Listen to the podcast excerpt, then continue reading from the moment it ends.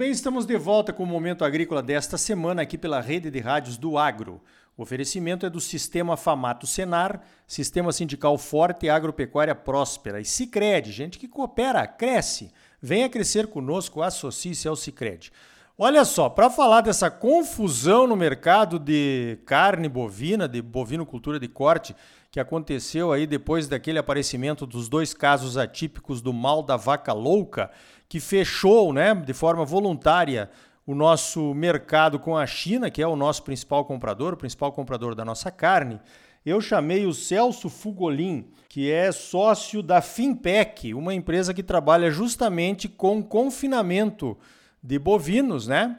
E vou começar perguntando para ele então, como é que você está vendo esse mercado aí mais de 30 dias depois do fechamento e sem nenhuma perspectiva de abertura, Celso? Bom dia. Bom dia, Ricardo. Bom falar com você novamente. Vamos lá. Ricardo, muito difícil analisar o cenário uh, com esse momento de China, onde os preços uh, estão em queda livre, né? Boi saindo de 320, 310 uh, para 260, 250 nós perdemos o principal comprador é, nosso na exportação à China em função desses casos de vaca louca. E só para dar um, um, tamanho do número, hoje a China mais Hong Kong estavam comprando como algo como 65% de toda a carne exportada do Brasil e isso representa 22 a 24% de toda a carne produzida no Brasil. Então, um market share de 66% na exportação e algo como 22 a 24% de tudo que estava sendo produzido de carne no Brasil. E quando você perde um parceiro comercial desse é, repentinamente por esse caso, isso traz estragos muito grandes para a pecuária, é, principalmente nesse, nesse momento conjuntural é, de queda de preços, e isso está trazendo grandes dores à, à pecuária, principalmente para quem está com boi confinado, boi ficando pronto. Eu acho que quem faz a recria e a cria ainda tem uma margem de manobra um pouco maior de tempo, mas quem está fazendo confinamento, e nós estamos numa época forte de confinamento, isso afeta muito, porque o custo de confinamento também está caro, não consegue, o, o, boi chega a perder eficiência a partir do momento de confinamento e precisa vender esse boi e num mercado que realmente os frigoríficos não estão conseguindo colocar toda essa carne no mercado. A China é um grande comprador, principalmente de dianteiro, e você também tem um mercado interno que esse ano é o pior ano de consumo nos últimos 26 anos. Então, quando você perde um mercado consumidor como esse, realmente traz efeitos é, colaterais fortes na cadeia. E o que a gente está vendo agora são quedas de preços fortes e até o mercado achar um ponto de equilíbrio, que a gente não sabe ainda onde vai chegar esse ponto de equilíbrio e estamos todos torcendo aí para que essa, esse problema, é, vamos colocar político, comercial, sanitário, seja resolvido o quanto antes para a pecuária voltar a trabalhar com preços melhores do que os frigoríficos estão ofertando hoje. Positivo. Bom, nós temos um cenário então de nesse último mês aí de que caiu o preço final do produto, né? O boi, o boi gordo. Mas os outros elos da cadeia ainda não caíram de preço, né? Porque eu acho que está todo mundo esperando essa reabertura para ver como é que as abóboras vão, vão se ajeitar na carreta, né? Ah, como é que vocês estão fazendo aí? Vocês, já, vocês ainda continuam comprando o boi magro para confinar? Ou é hora de esperar um pouco para ver o que, que acontece? Ricardo, acho que a gente está vivendo momentos de opostos agora, né? Acho que a queda está vindo muito forte, a parada da China realmente trouxe uma freada muito brusca na pecuária e nos preços. E aí entra mais um problema, né? O preço do boi magro não está caindo, né? Hoje está começando um período de chuvas, você consegue segurar um pouco mais na recria, não precisa liquidar rebanho. Então, o que a gente realmente está vendo hoje é custos de alimentação nos patamares altos, a reposição não está caindo, todo mundo está segurando esse boi da reposição, mas o boi que está no confinamento, esse realmente precisa ser liquidado. E nessa liquidação de, de bois, o preço está tá pressionando bastante. O que a gente pode enxergar num futuro muito próximo, e a gente está conversando com todos uh, do mercado, é que não está tendo reposição desse confinamento.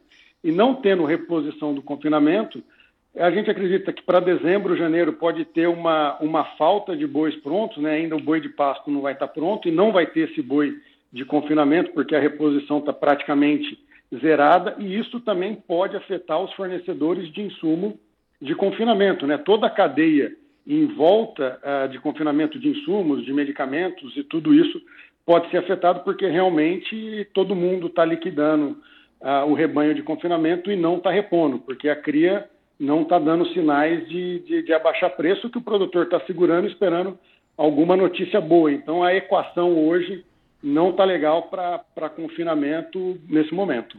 É, isso aí é um sinal, né, Celso, que nós vamos ter ainda alguns altos e baixos aí nos preços e é, sem exato, dúvida nenhuma. Hoje o que a gente fala, né, a volatilidade de mercado está muito alta. Você pega a bolsa, tem dia que sobe 5, tem dia que cai 5, obviamente com uma tendência de queda, mas como uma volatilidade muito grande, os nervos no preço do boi à flor da pele, com o preço caindo, mas ao mesmo tempo todo mundo esperando uma notícia uh, positiva da China. Quem não consegue segurar o boi e está precisando vender, está vendendo. Quem consegue segurar um pouco, vai segurando, mas está trazendo uma estabilidade. E, obviamente, se China volta semana que vem, ou volta num período curto de tempo, você muda totalmente o eixo dessa equação, então está todo mundo trabalhando meio que assim da mão para a boca, esperando para ver o que vai acontecer. Mas a gente tem que sempre estar tá preparado para um pior cenário, da, da China demorar um pouco mais, para abrir a pecuária, ela vai buscando o seu ponto de equilíbrio. Né? Hoje, o ponto de equilíbrio ainda está tudo muito desfocado, muita volatilidade, todo mundo tem que estar tá olhando para o próprio negócio e tentando fazer a melhor avaliação possível com China, sem China, sem segura, não segura, necessidade de fluxo de caixa. Hoje não tem uma equação pronta de mercado para todo mundo, mas sim todo mundo que produz olhar para dentro da sua operação e ver qual que é o melhor cenário olhando todas as variáveis de, de boi de pasto, de cria, é, de necessidade de venda, de fluxo de caixa e tudo mais. Mas está realmente cenários de opostos no, no, no momento atual. O Celso, agora uma notícia intrigante, pelo menos para mim nessa semana, foi a notícia que saiu aí dizendo que em setembro o Brasil bateu recorde de embarques de exportação justamente de carne bovina. Como é que isso aconteceu, Celso? Como é que você analisa esses números aí? Ricardo, tem um componente técnico aí no acordo entre Brasil e China e muito dessa carne embarcada, teoricamente, ela não pode entrar na China. Só que nós estamos com um caos de logística tão grande hoje no mundo que é mais fácil você colocar carne num container, num navio e mandar para a China do que ficar pagando demurge no Brasil. E da última vez que a China fechou também, conseguiu politicamente negociar para que essa carne pudesse entrar na China. O ponto é que tem uma, um debate ainda dentro do protocolo assinado pelo Brasil e a China se o que vale é a data do BL, que é Bill of Lading, que é um termo técnico de exportação, ou pela data da certificação. O Brasil acredita que é pela data de certificação, a China fala que é da data do BL, e dentro desse processo de produção, certificar, mandar para o porto e embarcar, você tem aí um gap de 30 dias, então essa produção que está em torno aí de 112, 120 mil toneladas, os frigoríficos decidiram mandar para a China. Uma parte dessa carga está começando a chegar na China nessa semana e entra mais um componente político aí na negociação uh, do Brasil conseguir liberar essa carga. Mas, teoricamente, até o momento, é uma carne que não poderia estar entrando na China pelo acordo assinado. Mas todos do mercado acreditam que o governo e a ministra possa fazer esse bem entendimento com a China e fazer a liberação dessa carne que está chegando na China por isso de volumes tão expressivos embarcados para a China no mês de setembro, coisa que nós não iremos ver em outubro até que haja a liberação desse mercado. Positivo. Celso, eu queria te fazer uma pergunta estratégica aí, você que é um estrategista de mercado, principalmente nessa questão de fixar antecipadamente o preço do boi gordo, né, no momento da compra do boi magro. O que é que os produtores brasileiros, os pecuaristas brasileiros precisam aprender com essa crise, meu amigo? Ricardo, acho que não só o pecuarista, mas a, a, a, agricultura como um todo, né? Não é a primeira vez que a gente fala aqui e a gente sempre bateu nessa tecla. Nós temos um modelo de negócio light, light asset que a gente trabalha em parceria com o confinamento e sempre com o boi travado. Então nós estamos vivendo um mix feeling dentro da empresa, né? Por um lado, uma receita financeira gigantesca com com essa queda do boi, mas por outro lado, vendo a pecuária sangrar e a gente não conseguindo fazer novos negócios. Eu acho que o aprendizado que a gente traz para todo esse cenário, Ricardo, é que agricultura, pecuária envolve componente hoje geopolítico de exportação, componentes sanitários, de preços é, cíclicos e até problemas climáticos, que hoje trabalhar com todas essas variáveis sem uma trava mínima de preço, sem uma política de rede, é algo meio. chega a ser insano, Ricardo. Porque, cara, o que aconteceu com a carne bovina hoje é, pode acontecer com qualquer produto agrícola, via uma barreira sanitária ou via uma, uma queda de demanda. A gente vê a China passando por um problema de energia muito grande, que consome grande parte da nossa produção de soja, um problema de logística muito grave no mundo, é, custos cada vez mais altos pela falta de insumos básicos para a produção agrícola. Então, uma coisa que a gente sempre fala em todas as conversas que a gente tem, tenha minimamente uma política de rede que não seja 100% sobre a sua produção, mas pelo menos para travar seu custo de produção, se tiver dando margem, trava mais um pouco e deixa o mínimo no spot, porque tem muitas variáveis, nós estamos trabalhando com preços históricos de preços e a gente nunca sabe uh, o que pode acontecer, né? Eu sempre brinco, né? A gente tem que trabalhar num momento, espere o melhor, se prepare para o pior e no final das contas aceite o que vier, mas uma política mínima de rede é fundamental para todo produtor conhecer mais como é que funciona todos esses mecanismos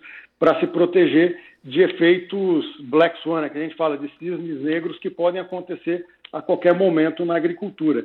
E por último, Ricardo, talvez as pessoas não gostam de, de, de ouvir isso de uma certa forma, mas assim, a, a, China é um grande parceiro comercial do Brasil, é o principal parceiro comercial agrícola do Brasil, e às vezes a gente fala, é, vamos dizer assim, um pouco mal é, do chinês por alguns outros vieses, mas assim, a agricultura, a pecuária, os preços hoje estão tão fortes, visto que a gente tem um parceiro, nosso principal cliente de, de commodities agrícolas, que continuam comprando, que continuam crescendo, e o sucesso deles é o nosso sucesso. Então a gente tem que começar a olhar esse mercado é, e esse país com, com olhos um pouquinho diferentes, porque é o nosso grande parceiro comercial e, como todo grande cliente, a gente tem que querer bem e fazer com que as relações comerciais sejam as melhores possíveis. Então, trazem muitos aprendizados, isso que pode se estender para todas as outras commodities, e trabalhar sem rede hoje, com esses custos aumentando e sem saber o horizonte futuro com,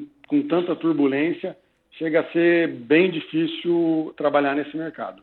Muito bem, tá dado o recado então. Eu conversei com o Celso Fugolin da Finpec. Vamos ver se aprendemos o que fazer então, né? A partir de agora, aprendemos com as crises como nos proteger nesses mercados que de uma hora ou outra vão, com certeza, vai aparecer o doutor imponderável, né? Celso, olha, parabéns pelo trabalho e obrigado mais uma vez pela tua participação aqui no Momento Agrícola. Ricardo, eu que agradeço. Um abraço a todos os amigos aí do Mato Grosso espero revê-lo pessoalmente em breve. E vamos para cima e sempre esperando que isso aí seja solucionado o quanto antes. Um abração a todos. Então tá aí. Olha, a proteção de preços será uma agenda cada vez mais importante para os produtores. É claro que tem custo, como todo seguro tem mas em situações como essa do imponderável, faz toda a diferença para nos manter saudáveis financeiramente. No próximo bloco, a CPR Verde, o mecanismo financeiro que poderá remunerar os produtores pelos seus ativos ambientais. Sicredi é mais do que um banco, é uma cooperativa de crédito e gente que coopera cresce, então venha crescer conosco. Associe-se ao Sicredi. Sistema Famato Senar Mobilização total para garantir um agro cada vez mais forte em Mato Grosso. É bom para os produtores, mas é muito melhor para o nosso estado e para a nossa população. Não saia daí, voltamos em seguida com mais momento agrícola para você. Música